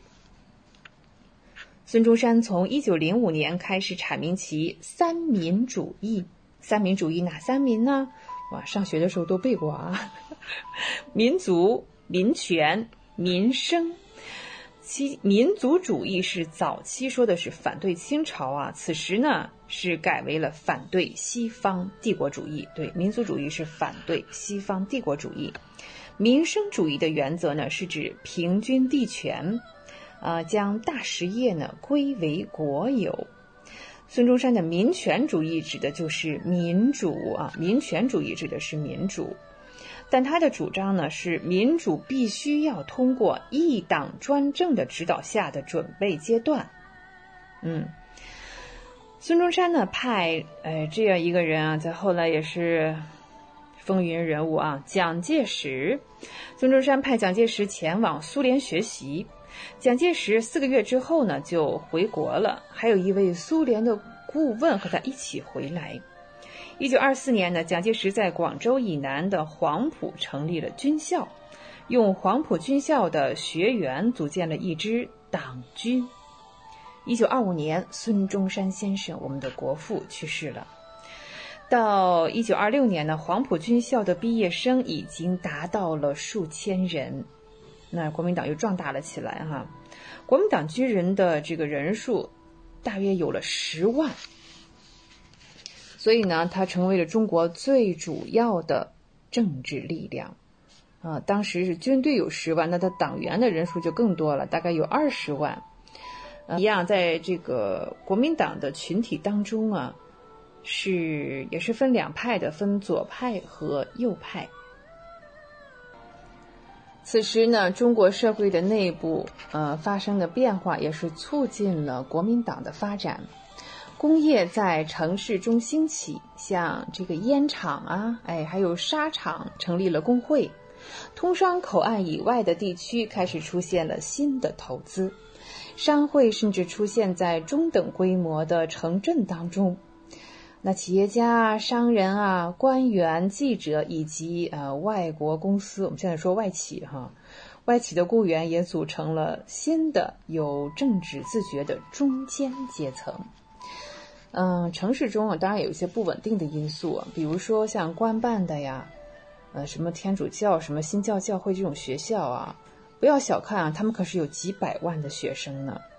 一九二五年的五月，上海的学生游行抗议国外资本家残酷的剥削压榨中国工人，国际租界的警察呢，就向游行的队伍开火，造成了十三人死亡，五十余人受伤。这一行径就更加激起了民族主义和反帝国主义热情，全国各地爆发了罢工和抵制洋货的运动。香港的这个运动啊，更是持续了十五个月啊，一年三个月的时间呢。在这种情况下，中国共产党啊，当然了也要有所发展。一九二六年。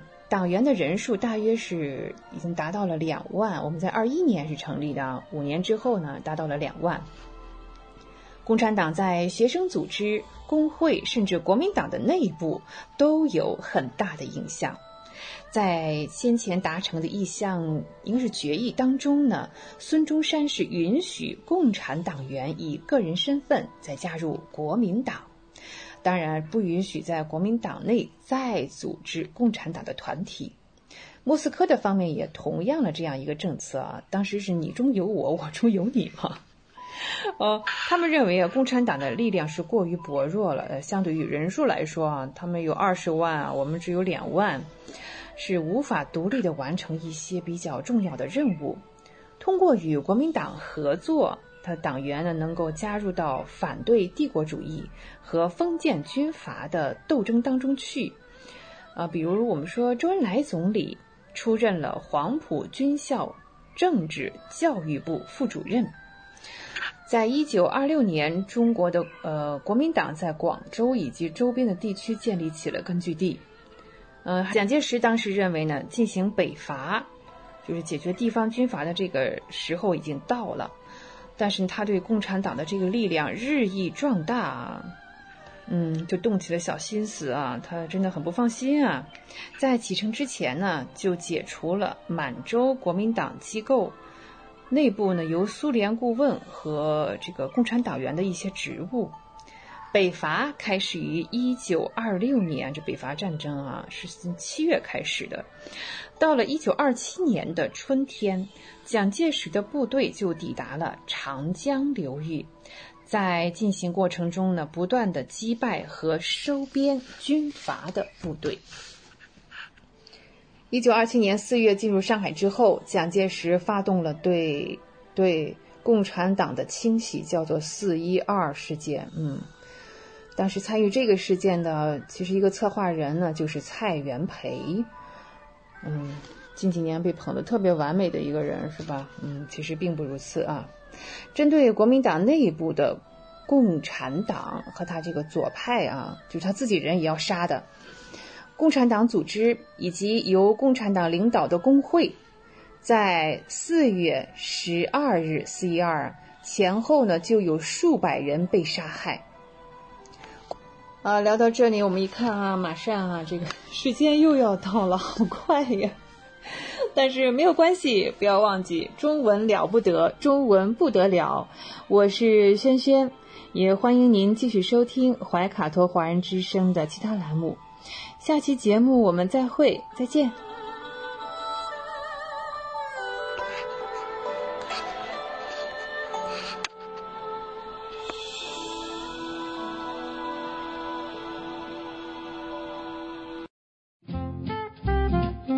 在收听的是怀卡托华人之声，调频立体声 FM 八十九点零，这里是新西兰中文广播电台节目。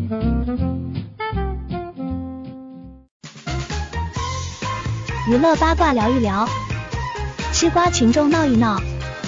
怀卡托华人之声中文广播，文艺模范生潇潇主播，每周六新西兰夜间九点整，带您一同笑谈风云。吃瓜不信瓜，快乐你我他，造谣键盘侠，得法制裁他。Hello Hello，瓜友们，大家好呀！这里是吃瓜群众们的 FM 八十九点零怀卡托华人之声中文广播电台笑谈风云，我是你们的瓜主潇潇同学。所谓人在家中坐，瓜事儿无限多。今天你们的派瓜员又来给大家送瓜来啦！瓜友们，疫情当下呢，有许多人不得不居家办公。那待在家里呢，其实更多的就是吃和睡。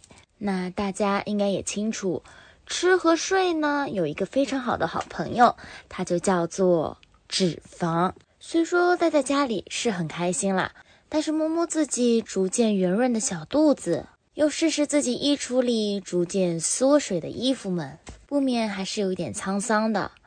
而这时呢，有一位逆行者，他挺身而出，为大家制造了一套在家便可以练习的健身操。嗯，不用瓜主接着说下去了吧？相信各位瓜友们应该都知道瓜主接下来要说的是谁了。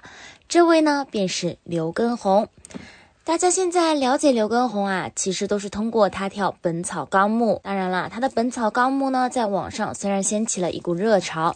也是受到了很多批评，比如说有人跳《本草纲目》受伤，也有人说啊，他呢就是依靠着老友的老歌，在互联网上为自己博取人气、赚取资金，不仅不道义，也不道德。但其实，刘畊宏在瓜主的印象当中，曾经也是绝对不输于我们周董的。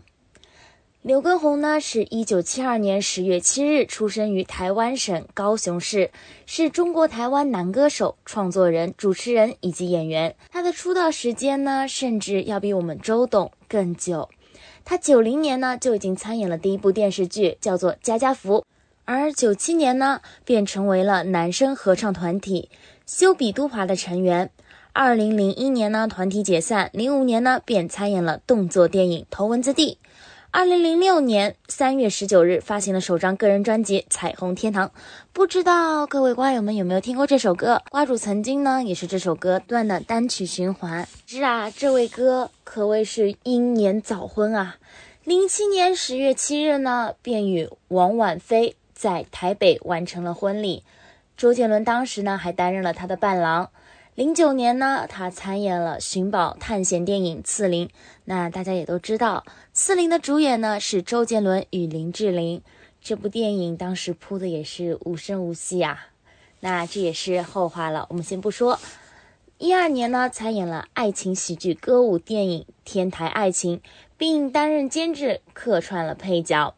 一三年，领衔主演喜剧电影《囧人之月挠月痒》。同年呢，参加了中央电视台财经频道的《超级减肥王》。要知道，能够上中央电视台就已经特别不容易了，更何况还是财经频道的《超级减肥王》，就可以知道我们刘畊宏啊，他不是没有实力的。一五年呢，刘畊宏担任了励志减肥节目《减出我个人的明星教练》，可以看得出来啊。他对于减肥真的是非常有个人心得的，是不知他之前是因为英年早婚，还是因为实在是出道太早，而又隐退太早，所以呢，现在很多人啊对他都没有印象，包括年轻人。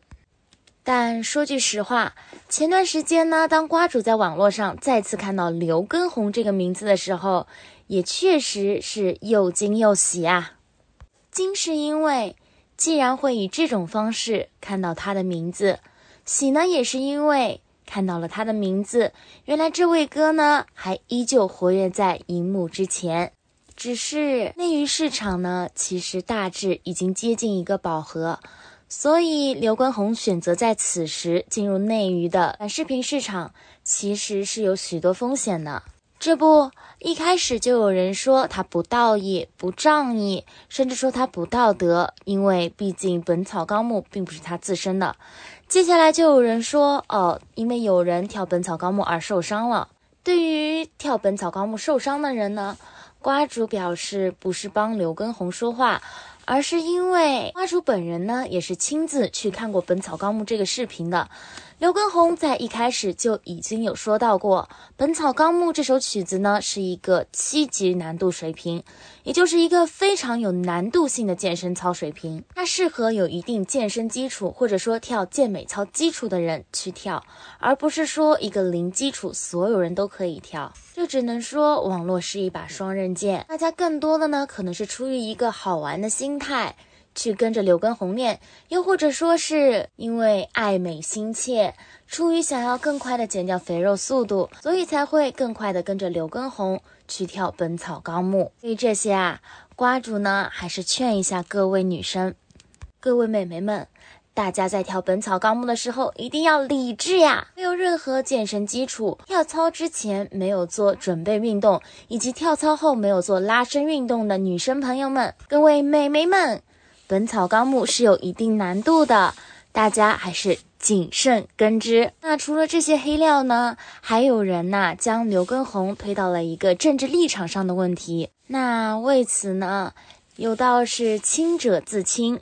他立场问题呢，国台办也是亲自下场，在我们的橙色小眼睛软件上面发布了他们的观点。就刘畊宏立场被质疑这件事情，国台办是这样回应的。国台办回应绿媒疯狂打压刘畊宏，凡是两岸齐喝彩的台独，就要黑绿媒，就要酸。报道发表观点。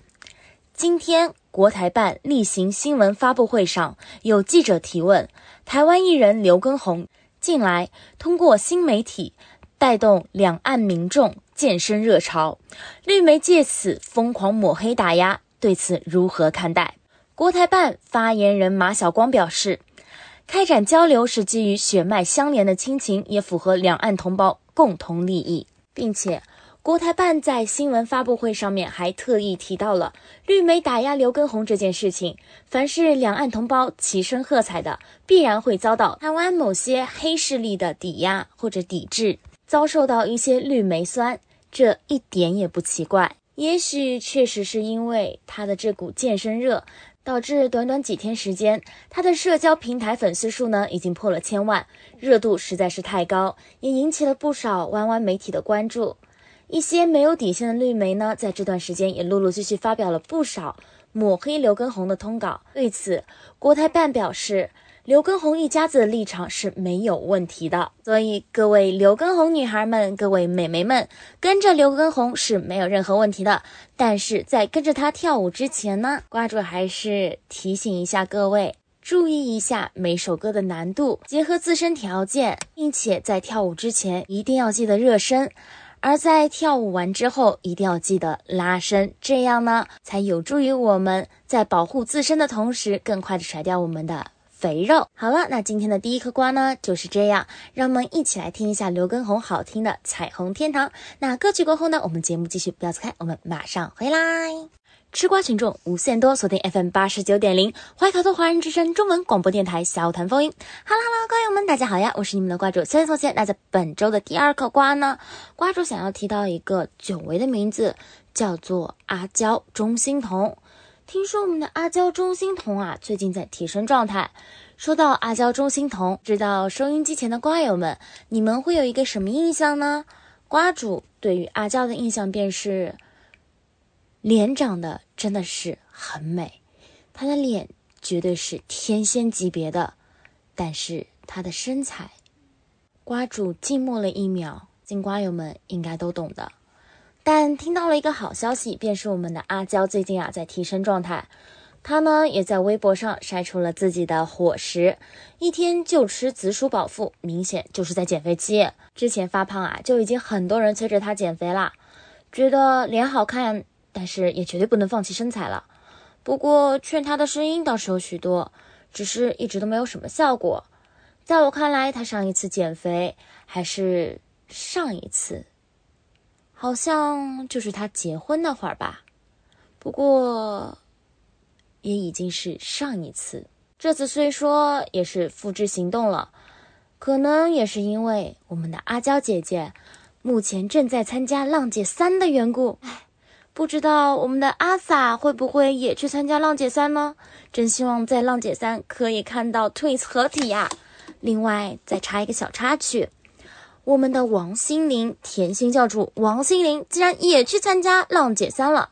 只不过呢，姐姐的实力和身材虽然都有在保持，但由于之前整容的缘故，导致她的脸呢还是会有一点点的僵硬。虽说近几年她每年都在做修复手术。可论颜值与美貌，与其他姐姐们相比，还是会有一点差距的。所以现在王心凌许多粉丝就怕心灵姐姐最后会被湖南卫视当成情怀炮灰，当然这也是瓜主所担心的。目前心灵姐姐可以说是已经将事业重心啊全部挪到内地来了。最明显的标志呢，便是她已经在内地。签署了娱乐合同，但与内地的一些娱乐公司签署了专属合同，那他的事业重心呢，一定是放到内地来的。只是姐姐虽然实力依旧，情怀的红利呢，确实也吃不了多久。现如今啊，内娱市场呢，已经逐渐趋于一个饱和，甚至是溢出的状态。而之前我们童年所敬仰的那些偶像剧男神女神们，也开始慢慢的将事业重心放到了内陆。对于他们来说，最好的平台莫过于这些综艺节目。举个例子，就比如说《歌手》上的张韶涵，《浪姐三》的杨丞琳，《追光吧哥哥一》的汪东城。以及《披荆斩棘的哥哥》里的棒棒糖敖犬，虽说大多都是风声大雨点小，虽说多少吃到了一点节目的红利，但与他们巅峰时期相比，这些真的算不了什么。他们当中更多的是在资本的操控下，沦为了一个情怀的炮灰。但有一说一，能够再次看到他们活跃在荧幕之前。瓜主自身啊，还是非常开心以及兴奋不已的。我们说回阿娇，已知姐姐啊，肯定是要去参加浪姐三了。现在节目的关注度呢，也是不错的。几位姐姐去参加，也是肯定想要奔着一个好结果去的。所以，不管是翻红还是拥有话题度，起码得有一个好状态，印象分上肯定不能差。毕竟 Twins 自带的滤镜已经有一项优势了。但不代表去了节目之后还能咸鱼，所以有所行动是必须的。嗯，阿娇姐姐呢，原本就是属于一个易胖身材，与瓜柱相同。但是有志者事竟成，在近期爆出的照片当中，阿娇姐姐呢也已经瘦掉了不少。那希望她会有一个好的结果吧。好了，那今天的第二颗瓜呢也吃完了，先让我们听一首好听的歌曲。歌曲过后，我们节目继续，不要走开，嗯，马上回来。吃瓜群众无限多，锁定 FM 八十九点零，怀卡托华人之声中文广播电台，笑谈风云。哈喽哈喽，瓜友们，大家好呀，我是你们瓜主轩同学。那在本周的第三颗瓜呢，瓜主要讲的是一个有关于小绵羊张艺兴的瓜。那有报道称呢，张艺兴或许已经退出了 XO。并且啊，热搜话题也有了个 XO 成员表里面没有张艺兴了。其实，在四月份啊，张艺兴呢已经和 SM 公司合约约满不续，所以公司官网上他不在列表里。网友表示也是非常正常的。更何况此前就已经看得出来，我们的小绵羊呢已经完全把他的事业重心放在了内地，并且在之前 XO 出的歌当中，细心的瓜友们会发现啊，所有的韩文版呢。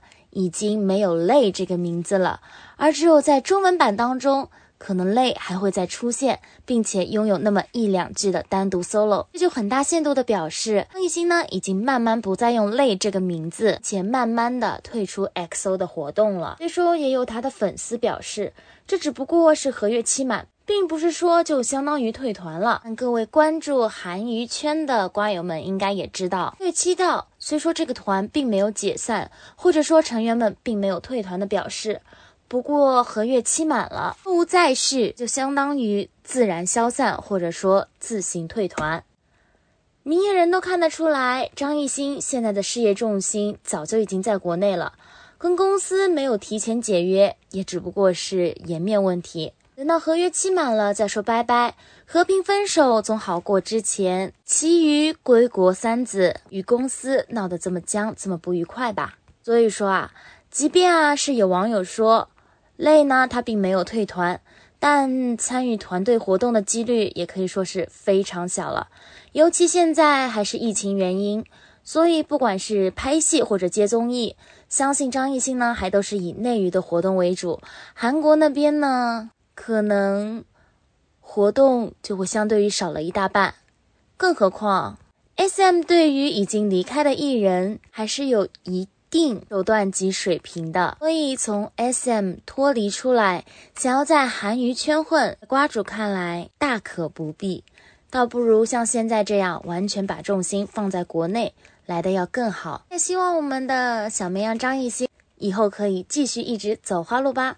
那今天所有的娱乐瓜呢，就都吃完了。瓜友们觉得怎么样呢？让我们先听一首好听的歌曲。歌曲过后呢，你们的电影瓜主即将上线，为大家带来本周的电影推荐。那不要走开，我们马上回来。吃瓜群众无限都锁定 FM 八十九点零，怀卡托华人之声中文广播电台笑谈风云。Hello，Hello，瓜友们，大家好，我是你们的瓜主。现在同学带来本周的电影推荐呢，瓜主为大家带来的是二零二一年的一部剧情电影，是一部法国电影，叫做《漩涡》。我已经拍过令人发絮、惊愕或挑逗的电影，这次。我想让观众跟我一起尽情流泪，体验生命即是电影。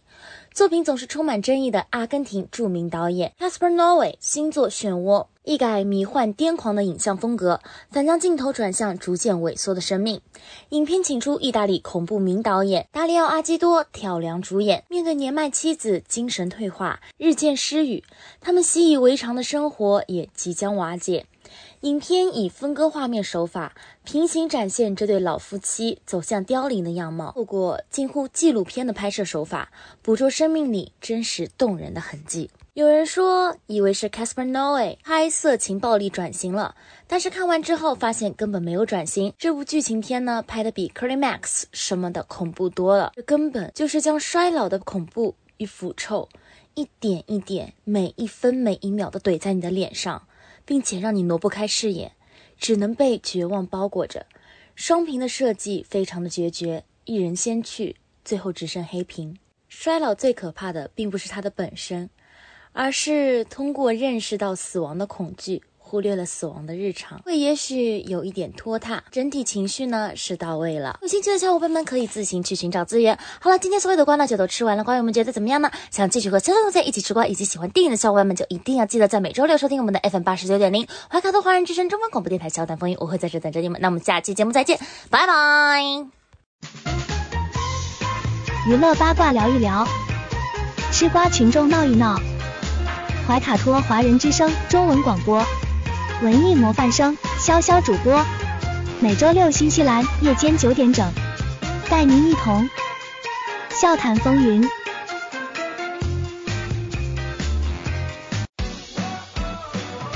中新时报 Asia Pacific Times，新西兰南北岛全国同步发行。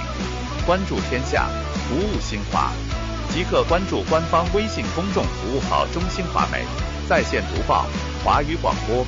视频报道应有尽有，您关心的时政新闻，您关注的生活爆料，您想知道的商业资讯，您想了解的社会百态，离不开您的《中心时报》。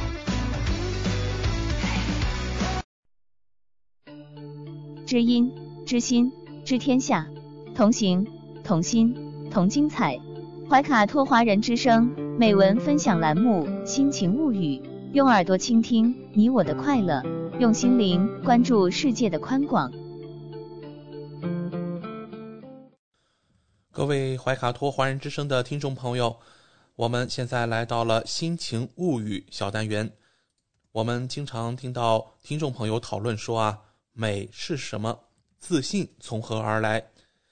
就在最近，北京首都体育馆举行了中国冰雪之夜活动。谷爱凌和大家聊了聊她对这些问题的答案。那么今天的心情物语，我们把这段演讲分享给怀卡托华人之声的各位听众朋友们。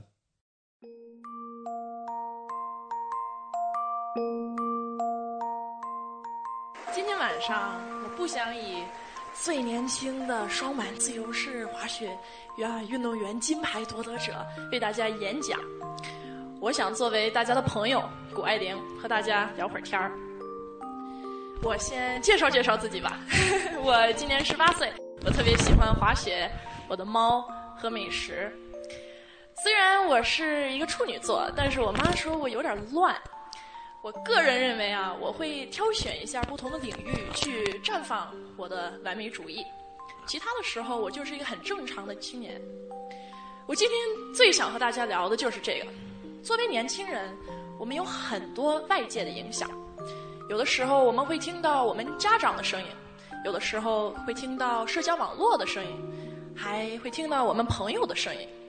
但是今天我想问大家的就是，你的声音是什么？作为个人，你是谁？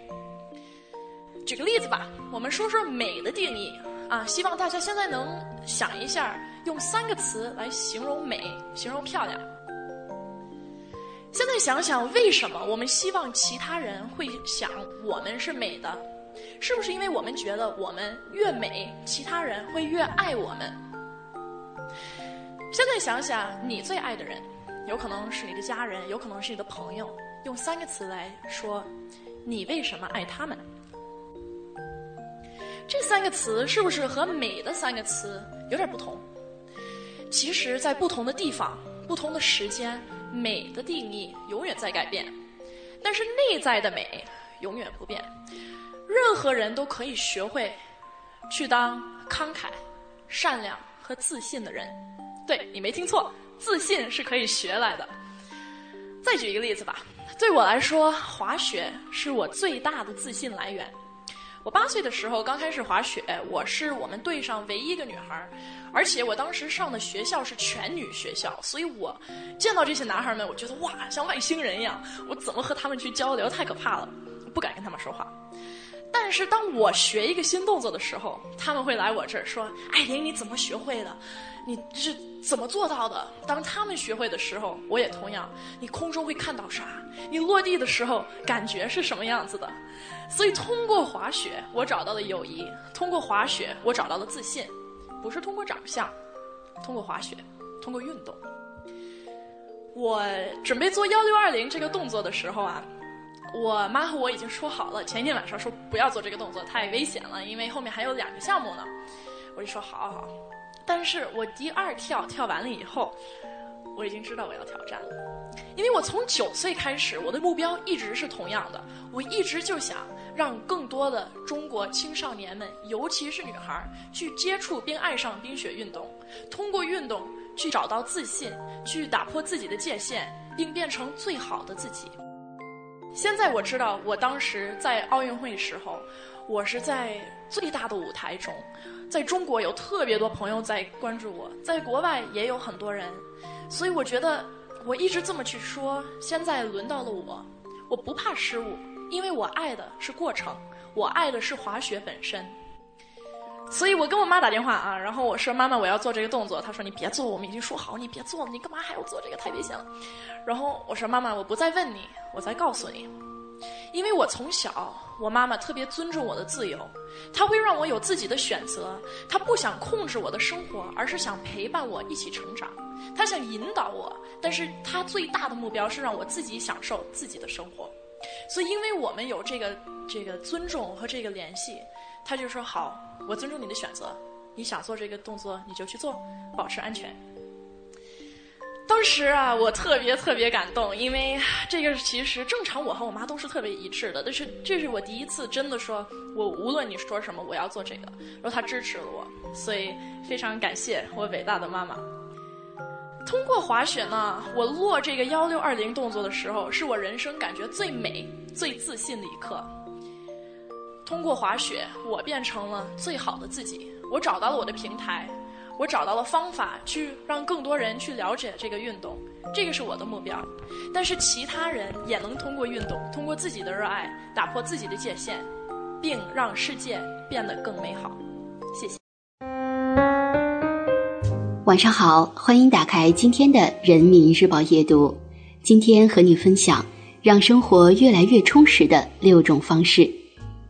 第一，作息规律。规律的作息方式能影响一个人的生活状态。如果白天很劳累，晚上能及时休息，保持充足睡眠的话，第二天醒来，拉开窗帘，沐浴在清晨的阳光里，就又会感觉到世界全新而美好的样子，带着这份愉悦的心情去工作，自然也会更高效。第二，开放心态。经常有人把开放的心态和年龄挂钩，觉得是因为年龄大，接受新事物的能力才开始变差。但实际上，一个人真正衰老的原因是丧失了对新事物的好奇心。不要总是对新事物怀有偏见，因为你拒绝的可能是通往新生活的一扇门。打开眼界，才能改变认知。第三，找到热爱。很多人之所以能越活越优秀，是因为内心保有热情。对于生活而言，热爱无疑是强有力的助推器，它会赋予你能量，促使你不断探寻生命的更多可能性。心有热爱，眼中自有光芒。去找到你所热爱的事，并为之全力以赴，便能活成自己喜欢的样子。第四，不断学习。永远不要停止学习，因为生活永远不会停止教学。学习对一个人的重要性，不只在于习得新知识，更在于能帮助我们保持思考的习惯，修正对世界的认知，对自我的了解，继而不断成长。让学习成为一种习惯，你所收获的将会是应对生活的底气和智慧。第五，发掘兴趣。经常听到有人感慨，业余时间不想浪费，却又不知道可以做点什么。对此，我们要明白，兴趣并不是一开始就能拥有的，它需要你一步步去探索。所以，迈出第一步至关重要。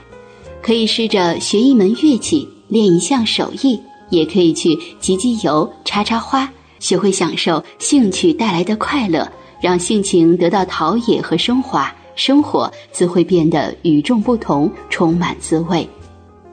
第六，学会生活，再忙都别忘了好好生活，做好手上的每一件小事，学会关心和理解身边的每一个人，用心欣赏每一道风景。这些组合起来，其实就是你离幸福最近的距离。学会生活，才能不辜负生命中一切美好的相遇和相伴。快要九点钟了，我们今晚怀卡托华人之声黄金时段的华语播音也将告一段落。通过微信公众服务号“博雅文创”收听节目的听众朋友，您可以继续收听我们带给您二十四小时精彩的华语广播。今晚主播奥斯卡、小峰、轩轩和潇潇在这里共同祝您晚安。我们在下一个黄金时段空中电波再见。怀卡托华人之声，音质天成，悦动人生，伴我随行。怀卡托华人之声，音质天成，乐动人生，伴我随行。You are listening to Waikato Chinese Voices. Follow our radio, share the world. 您正在收听的是 FM 八十九点零。怀卡托华人之声广播电台节目，我们在新西兰为您播音。